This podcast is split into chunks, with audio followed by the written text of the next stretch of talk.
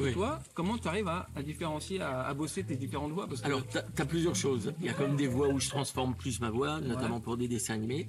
Pardon. non, non, mais il tousse, il tousse, il tousse. Et c'est tout. Ah. Euh, et puis, euh, souvent, c'est le personnage. Au doublage, on est beaucoup lié à l'image. Mhm.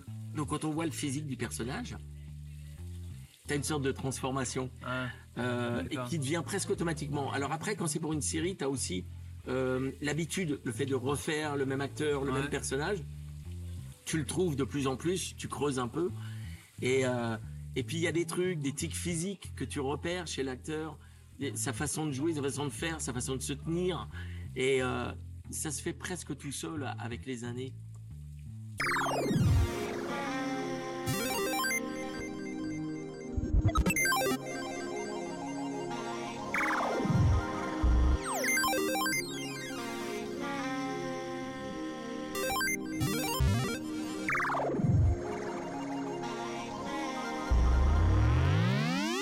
Salut les friends et bienvenue dans ce nouvel épisode de Soapy and Friends. C'est un vrai friends que je reçois pour le coup aujourd'hui.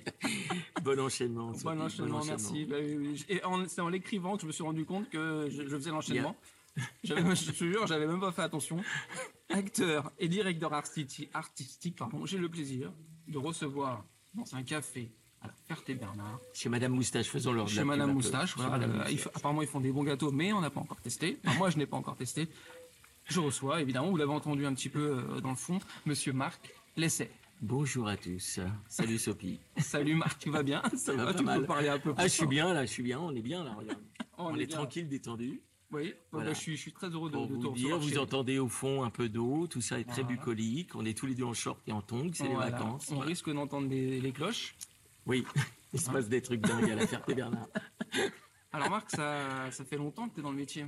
Oui, oui, Hein oui. Tu parais pas. fort, dis donc. ouais, ouais, ouais, non mais moi voilà. Ouais, je t'avais pas, je t'avais pas dit. Ça fait perpète, tu peux le dire. ouais. Voilà. Ouais. Mes parents. Ça fait à peu près, euh, comme j'entends.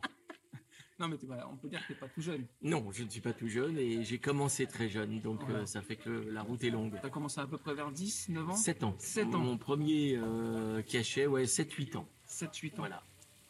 Et d'ailleurs, le tout premier truc, c'est une petite figuration dans un téléfilm. Voilà, c'est un truc comme ça. 1974. Allez, je- je- je- je- je- Enfin- non, 70 même. Ah, 70. 70. ouais, Ah ouais. ouais. Et puis j'ai fait de la figure euh, à l'époque aussi. Ils avaient besoin de gamins à la Comédie Française. Et puis j'ai fait mon premier doublage. Ça devait être euh, ouais 70, 71 par là. Ouais, donc toi en fait, t'as à peine, euh, à peine, à peine euh, arrivé dans, dans les grandes études, t'étais déjà en mode. euh, Ah oui, oui, oui, déjà- oui. sais déjà oui. ce que en fait, faire. si tu veux, je peux, enfin, je peux te raconter l'histoire vite fait, si tu veux. En fait, euh, euh, ma mère était artiste aussi. On vivait un peu partout en Europe parce qu'elle était chanteuse.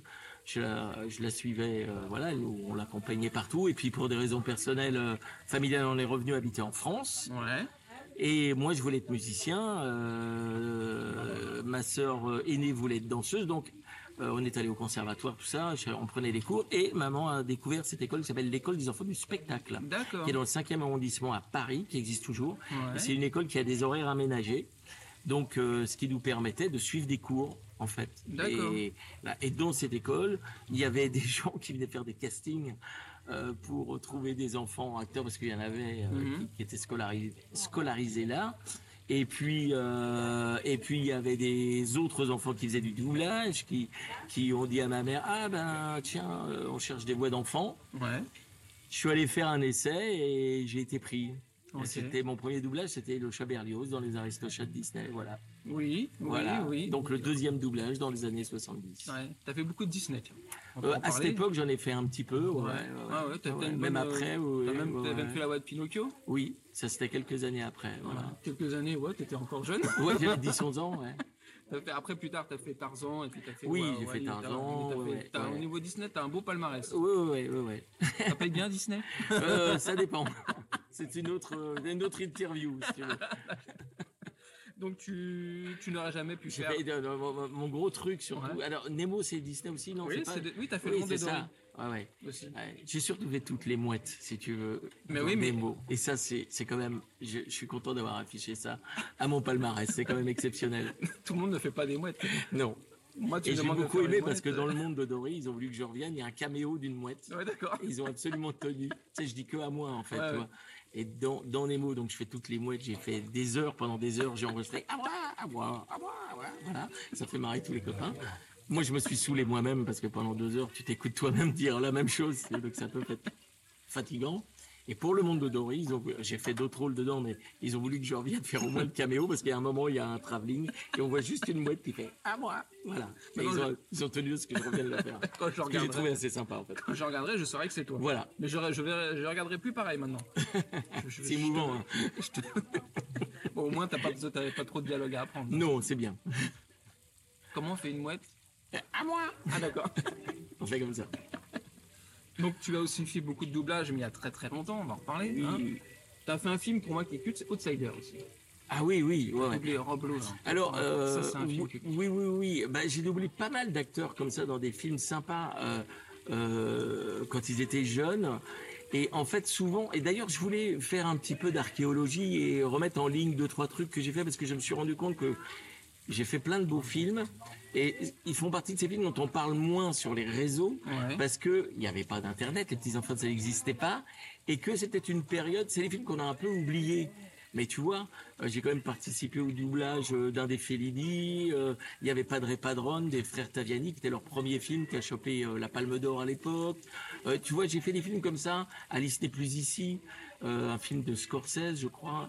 Euh, et des, des- Troopers, des trucs. Alors Starship Troopers, c'est bien après. Mais tu vois, c'est les films dans la période années euh, 80 Ouais. un peu avant 80 et qui ont un peu disparu des radars parce que il n'y a pas eu ce travail de trouver qui faisait les voix, de faire des fiches sur Wikipédia qui soient un peu fouillées. Ouais. Et euh, je voulais essayer de, d'en retrouver quelques-uns parce que il y a quelques très beaux films dans l'eau. Je dis pas, c'est pas juste pour moi. C'est juste que je trouve que c'est dommage qu'on ait oublié un peu les films de cette époque. Bah écoute, je vais chercher pour toi. Voilà, c'est vrai. Alors qu'est-ce que t'as trouvé? Non, non, je vais chercher. Ah, tu vas chercher. Oui, je Ah, je croyais que tu me faisais une surprise. Non, non. Ah, je suis Oui, oui. déçu. Bon, je me Bah, casse. y a- donc, bah, donc, tu as fait aussi à la poursuite d'Octobre Rouge. Ah oui, ouais, ouais, ouais, ouais. Que ça, c'est un film mythique. J'ai noté Ah des ouais. films, moi, qui me. Qui te touchaient. Qui m'ont Ouais. touché. Oui, parce que moi, je fais partie de la génération euh, Dorothée, voilà. Donc, tout ce qui est film années 80-90, Ah ouais. euh, c'est beaucoup de films, enfin, beaucoup de films américains qui nous ont, qui nous ont bercés. Bien et sûr. les voix, Bien sûr. Et les voix françaises. Bien sûr. quoi, parce qu'on sait quand même que le doublage français est au-dessus de tout, Oui. hein? Notamment au-dessus, des, des Canadiens. Enfin. Oui, mais ça, c'est pas pareil, ça n'a rien à voir. Je. Mais euh, et toi, comment tu comment tu ouais j'ai une question parce que euh, le doublage maintenant ça a pris une autre une autre, une autre- importance on va dire. Oui, Il y a beaucoup de footballeurs, de sportifs de haut niveau, tout ça. la question où tu te fais des amis. je oui, mais moi j'ai pas d'amis donc ça me dérange pas. si t'attends, non, Non, mais Je moi, j'ai. Alors, il y a plusieurs choses. Ouais. Euh, tu, tu parles des anciens films. C'est sûr que moi, j'ai connu un artisanat. ouais. Ok.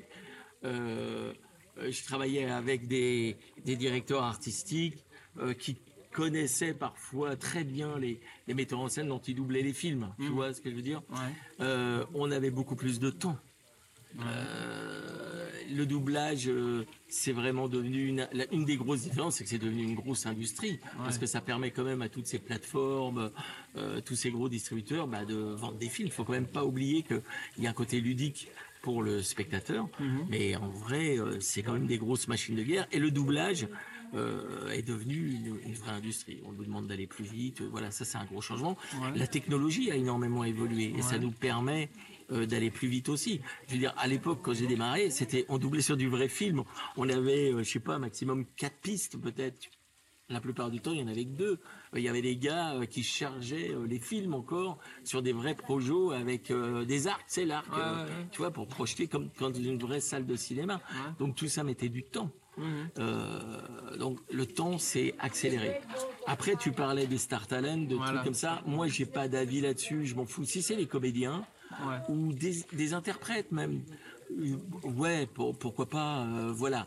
Euh, ce que je trouve injuste, c'est qu'on fasse la pub que sur eux, parce que souvent ils sont quand même entouré, soutenu par des gens d'expérience. Ouais. Et puis en ce qui concerne euh, euh, les, les footballeurs, les Formule 1, c'est souvent c'est très anecdotique les rôles qu'on leur donne. Ouais. Donc euh, les gens du marketing pensent que ça peut aider leur pub. euh, ils ont toujours pas pigé qu'en fait je pense que ça, si le film est bon, il marche. Si le film est pas bon, il Ouais. marche pas.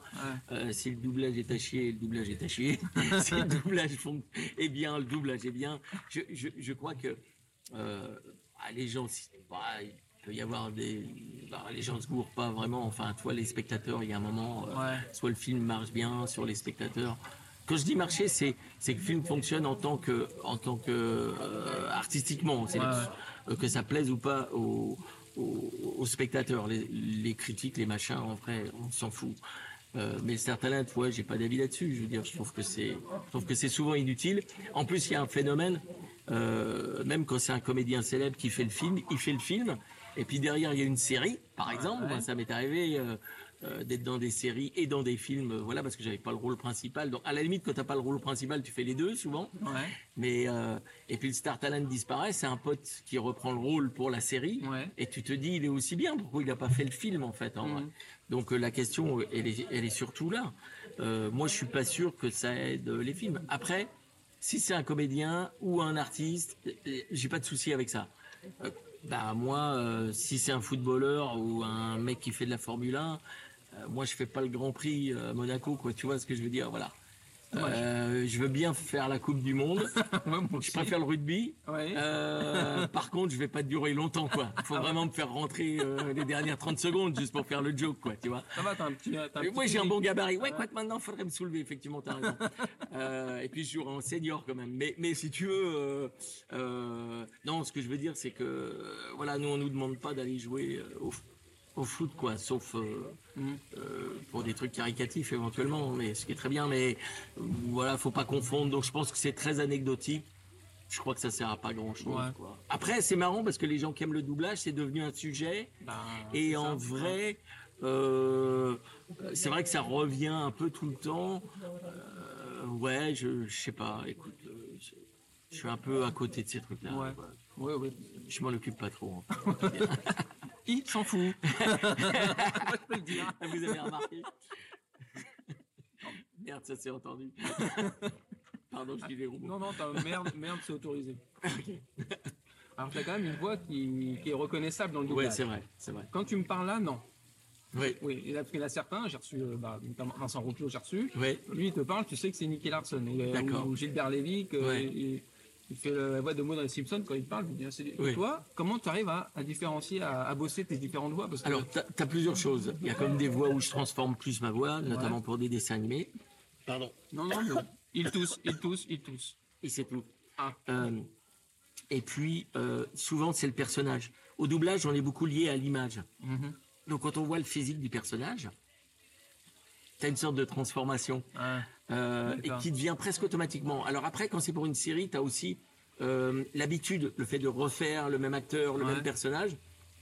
Tu le trouves de plus en plus, tu creuses un peu.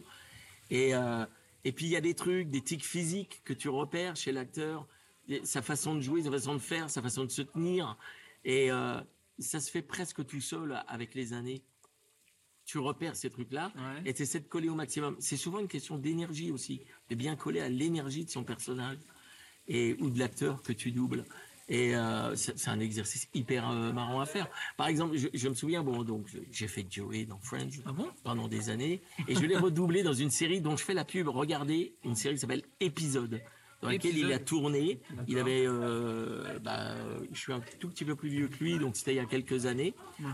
Euh, c'est Barbara Tissier qui dirigeait ça. La série est super, franchement, euh, même en anglais. hein, vous n'êtes pas obligé de regarder la VF. Ah, si, si, pour toi. Mais on a été très libre en Ouais. plus, et c'est une série plutôt adulte, ok. Donc euh, franchement, Joey adulte euh, qui qui y va quoi, c'est pas mal en fait. Ouais. Et lui est vraiment super. Et notamment, il y a ce rire que moi j'ai un peu exagéré, que j'avais démarré dans Friends, il fait tout le temps. Et en fait, c'est drôle parce que je l'ai trouvé en le regardant physiquement. Et Barbara Tissier, quand je faisais l'épisode, elle a vraiment trouvé le truc. Ça me dit, il, a cette attitude de des fois, il met son cou en arrière comme ça. Et c'est vrai que du coup, hop, tu fais la voix et tu fais. et, elle me disait, vas-y, fais le gros coup, ça lui va bien. Et euh, on avait repéré ce truc-là, tu vois. Donc tu t'accroches à des choses comme ça. Ouais. Et euh, le physique, l'énergie de ton acteur, les yeux, ses yeux, on dit souvent, faut, faut, faut qu'on ait l'impression que ça, ça sorte de lui, quoi. Et ça se fait tout seul, moi, je trouve. Mais ça, c'est peut-être avec les années. Mhm. Je fais un peu de formation pour des comédiens qui dé- débutent en, en doublage. C'est vrai que j'attire beaucoup leur attention sur ça. Le, les tensions qu'on peut voir, euh, le, le- comment la personne bouge et tout ça, euh, pour que ça les aide à trouver leur, leur personnage. Quand tu fais du dessin animé, c'est pas pareil. On peut te demander de faire un accent, d'avoir une voix plus nasale, d'avoir un truc. Là, tu te transformes. Bon, ça devient presque plus créatif, plus personnel. Ouais. Tu, tu, le cadre est moins, peut être moins euh, rigide, je Mhm. dirais, pour un dessin animé. Et puis, euh, tu as des dessins animés qui ont des styles. Les animés, tu vois, les animés, Dragon Ball, Ouais. euh, pour ne pas le nommer, bah, c'est un niveau d'énergie qui est quand même, euh, même quand ils sont calmes, ils sont un peu toujours quoi, tu vois Ils sont dire. énervés, les Oui, mecs. ils sont toujours sont un petit peu tendus. quoi. Et, et je crois que ça, voilà quoi, faut, faut Surtout correspondre à tous Dans Dragon. Ball, t'en fais trois différents. Ouais. Notamment, tu fais Trunk, Do- Gohan et puis tu fais Broly. Ouais. T'arrives quand même à. Ah bah, ça que quand- été- que quand tu écoutes, quand tu regardes, on voit pas le. Oui, tu- ça vous dérange pas que je fasse les deux, les Euh, trois tu quoi. Peux même faire les- Tu peux même faire Bulma. Non mais sais pas. Ah non, j'aime tellement ce que fait Céline. tu rigoles, Elle me fait tellement rire. Euh, euh, si tu veux, euh, comment dire, je, je dans, dans Dragon Ball, ma, ma difficulté, c'est qu'ils ont le même âge en fait, ils sont la même tranche d'âge. Ouais. Le problème, c'est que moi, je suis arrivé sur Dragon Ball Z, comme dans les années 93, je pense. Ouais, ouais. Euh, 1993, hein, pour les Ah, plus jeunes. hein, hein. Euh, euh, et je faisais donc Dragon Ball Z, je faisais Trunks du futur, ok? Il part à la fin de l'arc. On savait pas à l'époque. Il n'y avait pas Internet, les petits enfants. On savait Oui. rien. On savait même pas ce que c'était que les animés. Le manga était même pas distribué en France. Il y avait que les animés, en fait. C'est ça. Il n'y avait pas les livres, il n'y avait pas les BD, quoi. Et euh, euh, on pouvait pas aller voir ce que devenaient nos personnages. Les gens qui écrivaient, qui nous faisaient les dialogues, les traductions, ils comprenaient, ils avaient du mal à picher ce qui se passait. Euh, voilà. Les gens ont adoré hein, le doublage de cette époque, mais c'est vrai qu'il y a plein de coquilles dedans, en fait, parce qu'on ne savait pas trop ce qui se passait. ouais. Donc nous, on ne savait pas ce que nos personnages allaient devenir, comment ils évoluaient. Donc ils ont vu Trunks partir. C'était Pierre Trabot, que j'adorais, un homme extraordinaire qui dirigeait. Euh, bah, qui, on s'aimait bien. Et puis il voit, donc l'arc se finit, tout le monde grandit. Gohan devient ad- ado adulte Ouais. et dit Ah bah l'autre est parti, euh, on sait pas où il est, t'as qu'à faire, euh, reste avec nous, tu vas faire Sangohan. Donc je fais Sangohan. Qui aurait pu imaginer que des années après, ils auraient des scènes ensemble Voilà. Et puis arrivent des, c'était les OAV, tu sais les films. Ouais, tu sais des fois où on savait pas ce qu'on doublait. Je savais, j'arrive, il me file Broly. Euh, dans le premier film où je l'ai fait, c'est un psychopathe. hein. Oui, oui, il, oui, il- il- il- il- il défonce tout le monde et il rigole comme un malade, un psychopathe. Voilà. Il est content quand il défonce les gens, c'est tout. Et puis, euh, et puis il aime pas Sangoku. Et, et donc je fais ça, moi ça m'a fait marrer toute la journée. tu vois, etc. Et euh, donc ça c'est marrant à faire. Mais on ne savait pas que ce qu'allait devenir tous ces personnages. Tout d'un coup ils reviennent, Dragon Ball, mais jamais on n'aurait imaginé que 30 ans après, Ouais. il continuera à y avoir euh, de, de l'actualité pour cette série, pour ces films. C'est extraordinaire. C'est c'est une des rares séries hein, qui est comme ça, Euh, honnêtement. Oui, hein. oui, oui, qui dure Et depuis puis- autant. hein. Et puis qui quand même les gens se disputent. Ouais, Dragon S, euh, ouais, j'étais. Alors j'étais, j'ai pas fait, j'ai fait que le début. Euh, machin, Dragon Ball Z, non, je préfère les vieux. Ah, je préfère la VO. Tout le monde s'engueule. Mais en vrai, tout le monde Tout regarde. le monde regarde. C'est devenu de la pop culture. Regarde, on a les t-shirts, on m'a même offert un caleçon euh, Dragon Ball avec Broly, et- etc. Donc, si tu veux, euh, on ne pouvait pas savoir ce qu'allait se passer. Donc, ma difficulté pour revenir à ta question au départ, c'est que bah, les trois, ils ont le même âge. Donc, j'essaie de faire gaffe à leur, vraiment à leur caractère pour modifier ma voix. Broly, il est plus sombre, très explosif, ok? Trunks, il est sombre, calme, posé, Euh, mais il est plus humain. euh, voilà, l'émotion vient vite, on va dire. Et Sangohan est un peu barré, il plane un peu, sauf dans le dernier film où il redevient un peu guerrier, mais euh, il est plus gaffeur. euh, voilà, c'est un scientifique. Donc j'essaye de jouer un petit peu. Euh, Il paraît que ça a pas trop mal marché, donc tant Oui. mieux si les gens sont heureux. Tu sais, nous souvent on n'a pas de recul sur ce qu'on fait parce que soit on regarde pas après, soit moi je suis tellement critique avec ce que je fais que souvent je laisse passer du temps avant de regarder. Ouais. Parce que si je regarde tout de suite après avoir fait le doublage, je vais trouver ça nul. D'emblée, si tu veux. Euh, même si tout le monde me dit que c'est très bien. Ouais. mm. Ok, voilà. Même après toutes ces années, hein, c'est ça qui est rigolo. Donc euh, souvent, ce que je préfère, c'est euh, je tombe dessus par hasard, du coup j'écoute un peu, tu vois, voilà. C'est plutôt ça qui se passe. Mais bon, les gens m'ont dit que c'était pas mal du tout, donc tant mieux, tant mieux, c'est cool. Et comment tu la bosses ta voix? Tu l'entretiens ou tu l'entretiens Ah, moi, je suis chanteur au départ, ok? Donc alors j'ai eu des petits soucis de voix pour d'autres raisons, mais euh, donc euh, en règle générale, euh, rien que le fait de chanter m'entretient la voix. Mais c'est une très bonne question parce que je trouve que dans le doublage, on est très peu.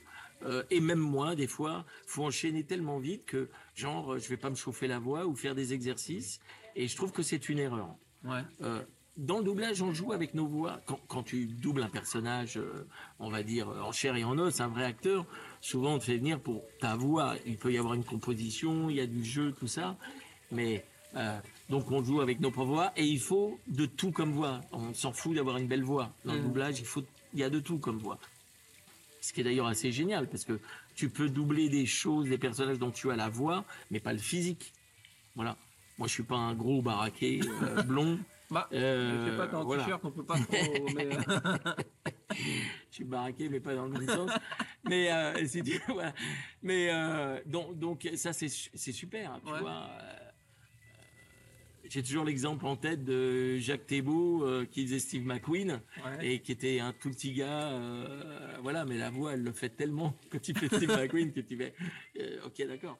Donc ça c'est super. Mais la voix, oui, je, je- je trouve que c'est un défaut au doublage. Souvent, on ne sait pas chauffer la voix et tout. Et il faut savoir que des fois, on ne sait pas ce qu'on va doubler. Si c'est Ouais. pas un truc que tu as déjà fait. Ouais. On peut arriver à 9h30 en studio.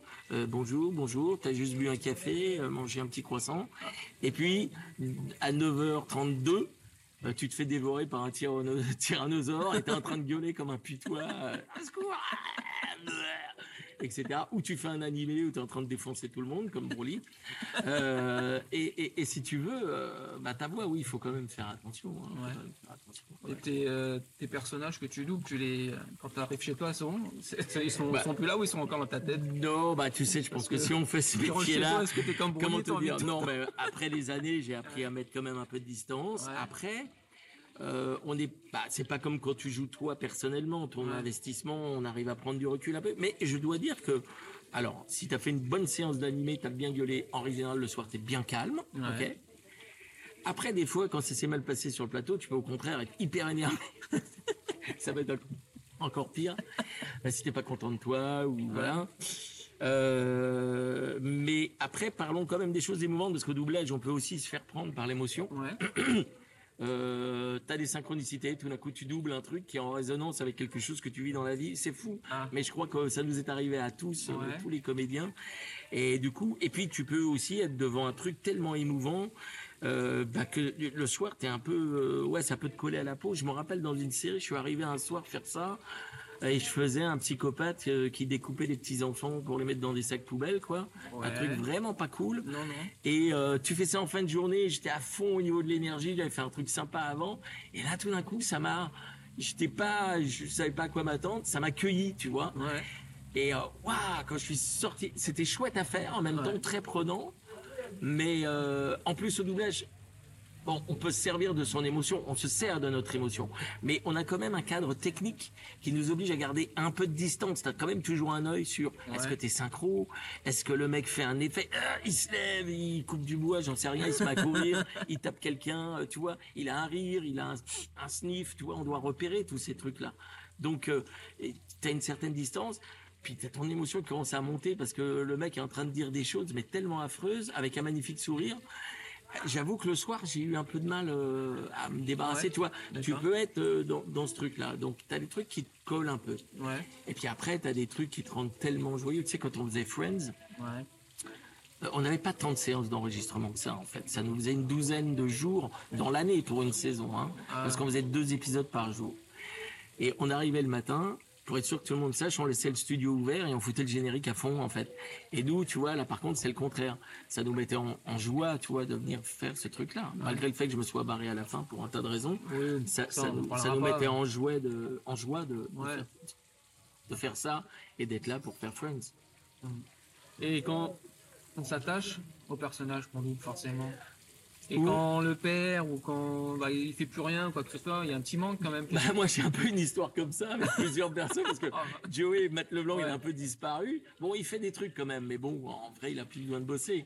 Mais quand il fait des trucs, j'aime bien. hein. Je l'ai doublé dans plusieurs euh, nouvelles séries qu'il a fait. euh, et c'est vraiment cool. Il y a cet acteur que j'adorais, que j'ai fait quand même dans pas mal de trucs, mais il a vraiment eu des soucis. C'est Nicolas Brandon qui était dans Buffy. Buffy contre les vampires. Et qui était vraiment un, un bon acteur. hein. Il a été discret, il a, pas, il a eu du succès, mais, euh, mais c'est un homme qui a eu des problèmes dans sa vie. Là. Maintenant, je sais même pas s'il a le droit de sortir des États-Unis, en vrai.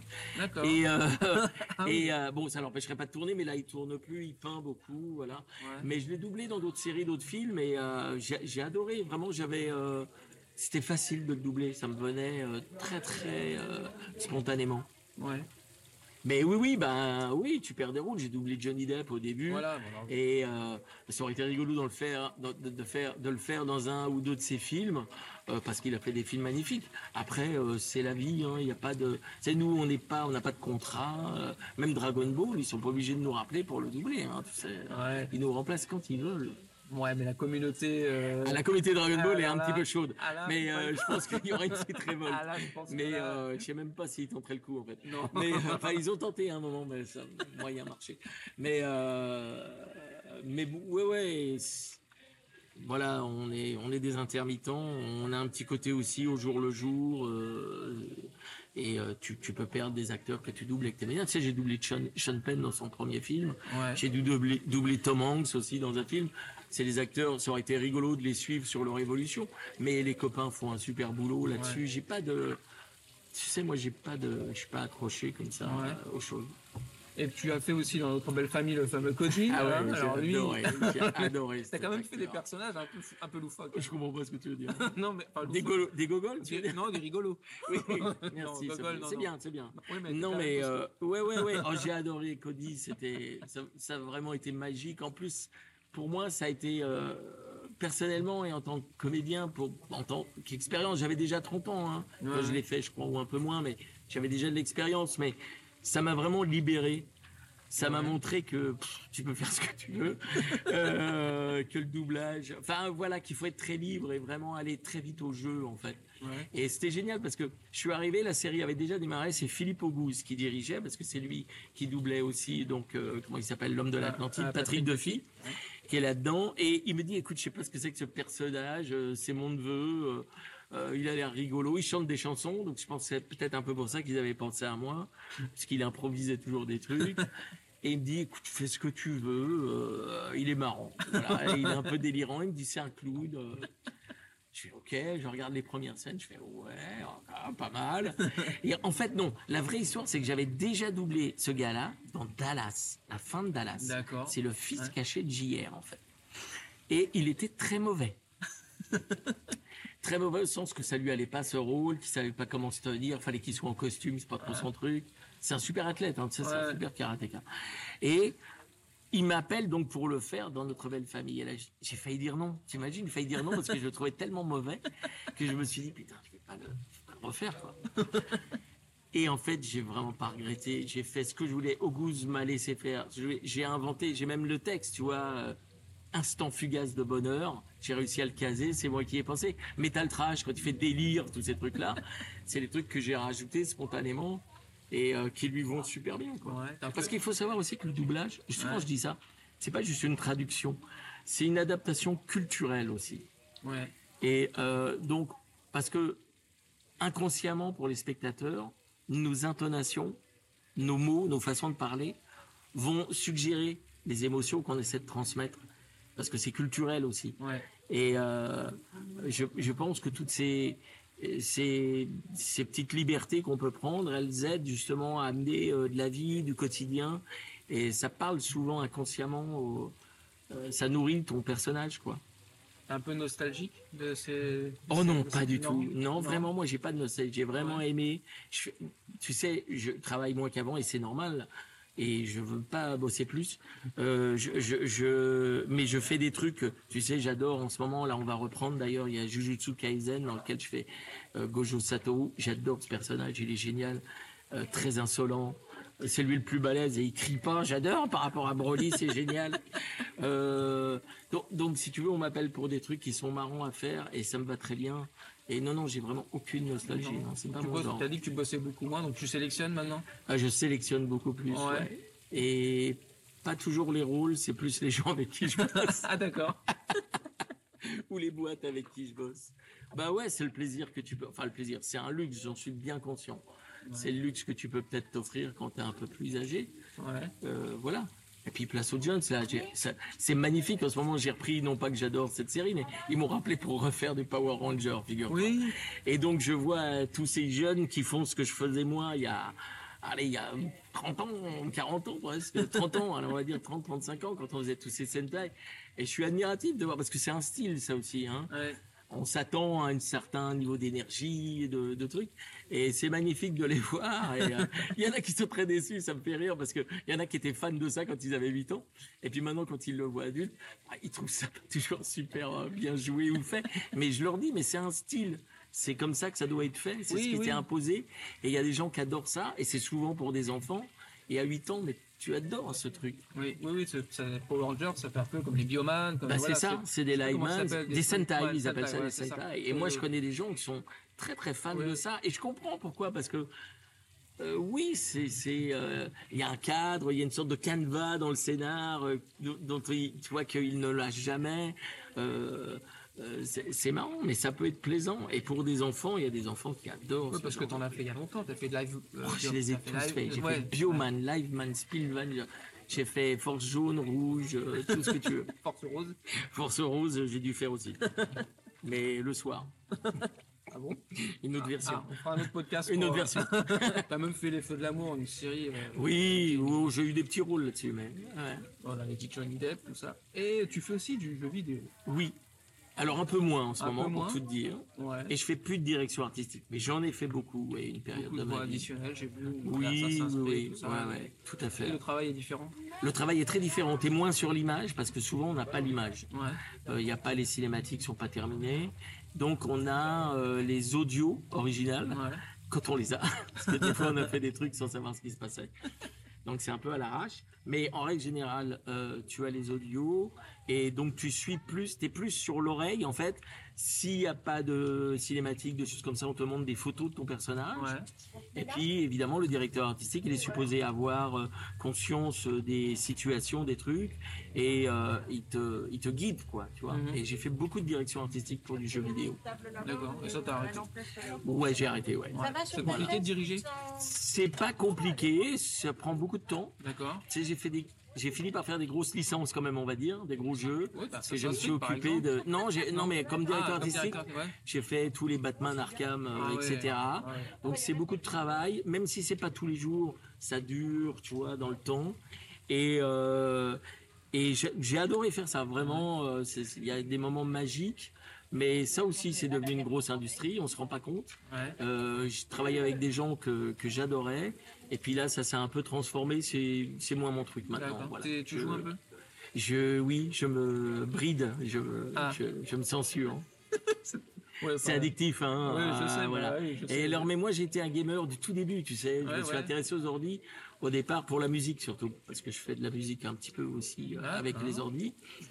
Et en fait, euh, bah, du coup, tu te m'as joué, hein, bien sûr. Euh, Donc toi, t'as as connu bien avant. Moi, ah bah j'ai connu quand c'est pixelisé là que t'avais l'impression Ah, que c'était toujours de profil là Moi, avec je- moi, j'ai connu, c'est Voilà. ma, ma En Sound huit System bits. 1. Voilà. Ouais. Mais toi, t'as dû connaître J'ai eu ça. J'ai eu ça aussi. tu ouais. as l'air plus vieux que moi, t'as dû connaître Oui. avant. hein, les Amstrad, les Atari. C'est ça. Ouais. Premier, c'était un Atari. moi. Bon. parce qu'on pouvait faire de la musique avec, parce qu'il y avait un petit port MIDI à l'intérieur, et tu pouvais piloter tes synthés, tes boîtes à rythme avec. Voilà, Voilà. Pour l'archéologie euh, informatique. Ah non, non, mais euh, c'est très intéressant. Moi, ça m'intéresse. Est-ce que t'as la flemme? Est-ce que J'ai la flemme? Ouais, est-ce que t'es un peu flemmard? Ah oui, oui, je peux être un peu flemmard, ouais, mais comme tous les flemmards, je suis un gros bosseur du coup. D'accord. Enfin, c'est-à-dire que euh, euh, ça dépend. Les gens, euh, notamment avec ma femme, ouais, ils nous trouvent plutôt suractifs. On s'est calmé, hein. Mais, euh, mais je peux être un gros flemmard. Ouais. Pourquoi tu me demandes ça? T'avais question- l'impression Non, euh, non, en fait, que dans les rôles que je faisais. Pas du tout. C'est qu'en fait, c'est une... ah oui, parce que je t'ai pas dit. C'est une question que je pose à tous mes invités. D'accord. Parce que moi, j'ai la flemme, c'est un, Je- c'est un ennemi alors- que j'essaie de combattre. C'est vrai. Alors Ah la ouais. flemme, ça dépend de quelle flemme. La flemme, elle peut être très créative. Et puis pendant ta flemme, ça dépend de quel genre de flemme tu as en fait. Mais euh, je défends la sieste, par exemple, euh, ça, euh, très important. Ça, c'est très important. Et je pense que tu mûris plein de choses dans la flemme. Et comme beaucoup de flemmards, je suis un gros bosseur en fait. Tu, tu vois, c'est une sorte d'opposition. Ouais. Et puis ça dépend quoi de la flemme. Pour moi, la plus belle flemme, c'est euh, c'est jouer de la guitare dans mon jardin, par exemple. Donc c'est plutôt des flemmes Ah oui, créatives, tu vois. Euh, voilà. Ouais, moi, je, moi, je suis la flemme. Bon, je ferai ça demain. Voilà. Ah ouais, la pro- procrastination. Elle est- elle est dangereuse, Alors je peux faire ça aussi. Ah, Ouais, je peux faire ça aussi. Mais par période, je dirais. Ouais. Tu vois. mais moi, j'ai la sensation du flemmard. Mais mes mômes, ils- enfin là, maintenant, je te dis, avec l'âge, on se calme un petit peu. ouais. Mais les mômes nous trouvent trop excités, au contraire. euh, tu vois, j'ai une copine, quand elle vient chez nous, euh, on la fatigue, en fait. Moment, faut qu'elle se barre, quoi. Parce qu'elle trouve qu'on fait trop de trucs, justement. Ah Nous, on a l'impression de rien foutre. Ah, d'accord. Donc, tu m'as parlé de musique, du coup, t'as Oui. jamais euh, essayé de faire quelque chose Ah, j'ai fait plein de trucs, j'ai toujours fait de la musique, en fait, tout le temps. on- J'ai fait des groupes, euh, j'ai participé à des tas de choses. Ouais. J'ai pas toujours fait une musique très commerciale, donc du coup, euh, T'as voilà. fait- T'as fait de la scène Et j'ai fait beaucoup de scènes en fait en tant que chanteur, ouais, ouais. Euh, c'est par période. Ces dernières années beaucoup moins parce que j'ai eu en fait des problèmes de santé qui ont Ah, fait que j'étais obligé de voilà. Euh, mais là je me remets à jouer un peu. Je sais pas si je retournerai beaucoup sur scène. Je Ouais. pas décidé encore. Mais en fait euh, oui oui j'en ai j'en ai fait beaucoup beaucoup beaucoup. Le thème C'est une des parties moins connues. Quel thème de. de Euh, c'est plein de choses différentes. Bon, même moi, au départ, j'écris des chansons. C'est un rocker. Et j'ai fait, si, si, j'ai fait du rock. J'ai fait beaucoup de rock. J'ai eu un groupe avec mon frangin, un autre copain. euh, euh, C'était du rock un peu psychédélique avec beaucoup d'impro, euh, plutôt inspiré des années 70s. Ouais. Mais ça reste souvent des, sous forme de chansons. Ouais. Parce qu'au départ, je suis plutôt un folkeux. Moi, j'ai démarré, tu vois, en écoutant Neil Young, euh, tous ces trucs-là. Donc, Ouais. euh, je voulais écrire des chansons. Donc, j'ai écrit pas mal de chansons. Et maintenant, je fais plutôt pas mal de jazz et, et de musique. d'un- Enfin, j'essaye de devenir un improvisateur, ce qui est très compliqué, en fait. Voilà. En chant? Ah oui, c'est. En chant et en guitare. D'accord. Ah, puis je joue d'un tas d'autres instruments, euh, voilà. Dommage que t'aies pas ramené ta guitare. Non, c'est ça, sinon tu peux fait une petite. Ouais. Mais là, vous entendez les cloches, c'est déjà pas Ah ouais. mal. Bah, on parle pas de nous, hein, bien sûr. hein. J'ai rien dit. ouais, mais on l'a. bon. Je ne préciserai pas. Euh, tu as aussi, j'ai oublié de te, te dire, mais t'avais quand même fait, t'as, t'as fait aussi Malcolm.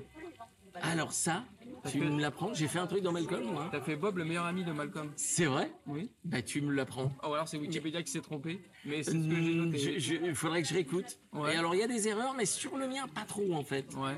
Euh, écoute, je réécouterai pour confirmer ce truc-là. Parce que la série, effectivement, m'a toujours dit quelque chose, mais comme elle est tellement connue, Ouais. euh, je me rappelle pas des séances d'enregistrement. Mais je Et serais curieux de les voir. un an, enfin, tu fais une série que, que j'ai découvert, moi, Sandman. Ah oui, oui, ouais, j'ai un petit rôle là-dessus. Ouais, bonne Bah, tu vois, ça fait partie des trucs qu'on me fait faire maintenant et que je trouve euh, vraiment agréable à faire. Ouais. En plus, c'est mon ami euh, Fa- Fabrice Josso qui dirige, que j'adore. Et c'est- une série, euh, ouais, ouais, c'est une série géniale, très onirique, qui, a, qui a une ambiance différente un peu de ce qu'on voit. Et j'ai adoré faire ça. Je sais pas si mon personnage revient dans la suite. Mais Ouais, euh, saison 2.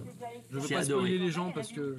j'ai adoré. Mais tu vois, on me fait faire des trucs comme ça maintenant. Par exemple, dans Doom Patrol, euh, j'arrive et je fais un cafard, un petit cafard, mais qui ressemble vraiment à vrai, et en fait, qui fait des prophéties, qui arrête pas de chanter des psaumes et qui prophétise l'avènement de, de, de- euh, comment dire, de la fin de l'humanité. Et c'est les insectes et les animaux qui vont prendre leur, enfin, il veut euh, défoncer les humains pour prendre leur place. Et puis il se passe plein de trucs. Il devient géant. Et il casse la gueule à tout le monde en chantant des psaumes après. Et j'aime bien, on m'a- on m'appelle pour ce genre de truc, c'est assez agréable. Tu doutes beaucoup de personnes qui cassent la gueule aux autres. Je, ben oui, bizarrement, c'est vrai ce que tu dis. Je sais pas pourquoi. Tu fais pas peur aux gens pour Non. Moi qui suis plein d'amour. les dents fraîches. Ah, J'avais une question, elle- est partie, mais. Ah, prends des notes, euh, s'il te plaît. s'il te plaît, Ah ouais, que ouais. Ah oui, mais j'aime- c'est en discutant, mais bon, euh, Ça va revenir. ça va revenir. Concentre-toi. C'est l'âge, tu verras, c'est de pire en pire. Ce sera censuré, bien sûr. euh, Bien sûr. Parce qu'on ne critique pas le présentateur. Ah, pardon, pardon, excusez-moi. Incritiquable. Euh, Oh, grand sopi. euh. si tu fais, t'as fait, tu fais Fairy Tail aussi, Oui, qui est une série sympa. Ouais, Moi, qui est une série Arnaud sympa. Laurent euh, qui fait euh, ouais. Natsu. ouais, ouais.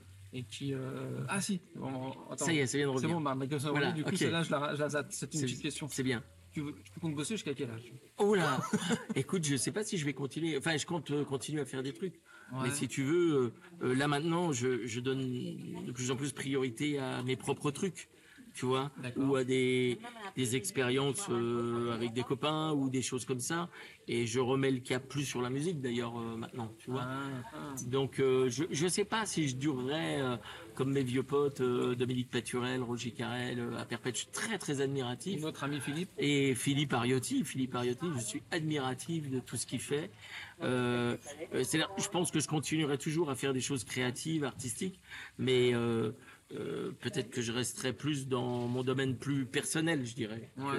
que, que faire. euh, Ouais. Voilà. La retraite, c'est pas tout de suite. hein? Euh, ben, en vrai, je devrais pas le dire, mais je suis à la retraite. Ah, on le dit pas. Mais on le dit pas. Non, non. Mais donc, non, non, mais ça veut pas dire grand-chose pour nous là. en fait, tu vois. Je Ouais. crois que, tant que je fais des choses qui m'amusent, je continuerai. Mais on va dire que c'est pas une priorité. Pas de théâtre non plus? Bah écoute, ça s'est cassé la gueule, les Ah. qu'on voulait faire. Donc il y a ça aussi, hein. C'est que euh, dans notre vie euh, d'intermittent du spectacle, euh, en fait, euh, on, on, on fait pas plus de choses qu'on ne fait. C'est-à-dire si j'avais été pris pour tous les castings, je serais débordé, quoi. Enfin, Ouais. tu vois, on rate plus de choses et il y a t'as plus de projets finalement qui se font pas. Donc euh, le théâtre, donc je- la scène là, je suis pas persuadé d'en refaire pour l'instant. C'est vrai. Ça te manque pas, ça te titille pas. c'est- on va dire, euh, compliqué physiquement pour moi, voilà. Ah, d'accord. Mais on verra. Donc, tu On sait pas, on de- peut avoir une bonne surprise. hein. Peut-être. On n'est pas à l'abri. hein. On n'est pas à l'abri de, tu vois, de tomber dans un truc, de glisser, tout d'un coup se retrouver sur scène. Alors, si on nous écoute, hein, si un grand producteur, même Spielberg. Oui, euh, alors après, ça dépend du cachet aussi. Comment Ah, ah, non, oui. je déconne. Bah après, euh, t'as le droit de demander ce que tu veux. Ah oui, on peut toujours demander de toute façon. Hein. Demander, tenter, c'est demander. Enfin, bref, Voilà, je ça. sais plus trop la phrase. Et euh, t'as aussi fait Parker Lewis. Oui, j'adore. J'adore aussi. Ah bah c'est marrant, ouais, on en reparle de rencontré cette Tu série. rencontres jamais euh, bah, Parlons de Parker Lewis, mais après je te poserai une Eh ben alors, question. Parker Lewis, j'ai rencontré Corinne Nemec, qui vient Ouais. souvent en France. Ouais. et euh, qui est super. Et euh, mais j'ai pas le, le mien. Tiens, tu parlais des persos, des mecs qui ont rien fait derrière. Bah, le mec que je doublais, il a rien fait derrière. Mais euh, Mickey Randall, il faisait comme rôle, je sais plus comment il s'appelait l'acteur. Euh, l'acteur Billy, Billy James. C'est ça. Et en fait, euh, non, c'était une série, c'était un ovni dans tout ce qu'on doublait à l'époque. Faut voir, on doublait ça, euh, je sais pas, moi, en 95 peut-être, 96 par là. Ouais, Ou même avant, peut-être, hein. Ouais. Et justement, on était en pleine période où on doublait, on commençait à doubler beaucoup d'animés, euh, on doublait euh, euh, beaucoup de, de comment ça s'appelle, de, de, de Sentai, là, ce qu'on disait tout à l'heure. Tout d'un coup, au milieu de tout ça, je vois arriver Parker Lewis, mais on était mais tellement heureux de faire cette série, tu vois. Et euh, non, je garde un souvenir euh, assez euh, sympa de cette série. Et c'est bien parce que plein de gens m'en reparlent dernièrement dans les conventions, tout ça. Bah, moi, je les ai tous rencontrés. C'est Ils sont vrai au Paris Manga. Mais oui, oui. J'ai fait une photo avec toute l'équipe. Ah, génial. en. Et j'adore le mec qui faisait Kubiak, Kubiak, mais ouais. quel acteur extraordinaire, quelle personnalité. a joué après dans l'urgence, je crois. Ouais, ouais, il a fait plein de trucs, Mais euh, voilà, donc euh, ça nous revient à nous dire que tu as quand même fait des rôles. euh, Ouais. Alors, il y a, il y a un truc que je, que je, je, je pense que on a bénéficié, la- ma génération, les gens qui ont bossé comme moi, Ouais. euh, d'un moment où il y avait une rareté qui faisait que tout le monde regardait les mêmes choses. C'est ça. C'est pour ça aussi que vous avez été touché, toute la génération Club d'eau, on peut dire Ouais. quelque part. Ouais. Euh, c'est que vous étiez, il y avait que ça en fait. Donc vous étiez un peu obligé de regarder ça. C'est ça. Et au cinéma, il y avait des gros films, genre moi j'étais pas là-dedans, mais je vois les trucs avec Eddie Murphy, euh, Ouais. euh, Retour vers le futur, tous ces trucs-là, qui ont marqué des générations entières. Et je pense qu'il y avait presque moins de choix Ouais. et que ça vous a créé une sorte de culture commune Culture que vous retrouvez. Moi, je vois bien les gens que je crois dans les conventions, je sens ça très très fort. un attachement? Un attachement. Bah, là, il y a toujours une petite nostalgie aussi de l'enfance, de l'adolescence, quand tu es jeune adulte. Les, les jeunes générations, ils ont ça aussi. Tu sais, il y a des gens qui ont à peine 20 ans et qui me disent Ah, c'est quand j'étais jeune. Je fais Bah oui, parce que t'es un vieillard maintenant. tu vois. Mais, mais en vrai, c'est parce que c'est la nostalgie de l'enfance. Mais au-delà de ça, je pense que les gens maintenant sont plus éparpillés. Et il y a des très belles séries, des très beaux films. Mais je pense que elles- ça a moins d'impact ce qu'on nous on doublait à l'époque. Parce que. euh, euh, voilà, c'est des petites niches des fois, Ouais. quoi, tu vois. Ouais, c'est vrai que t'as des fois t'as une série, tiens qui sort, tu t'attaches et tout au personnage, ou...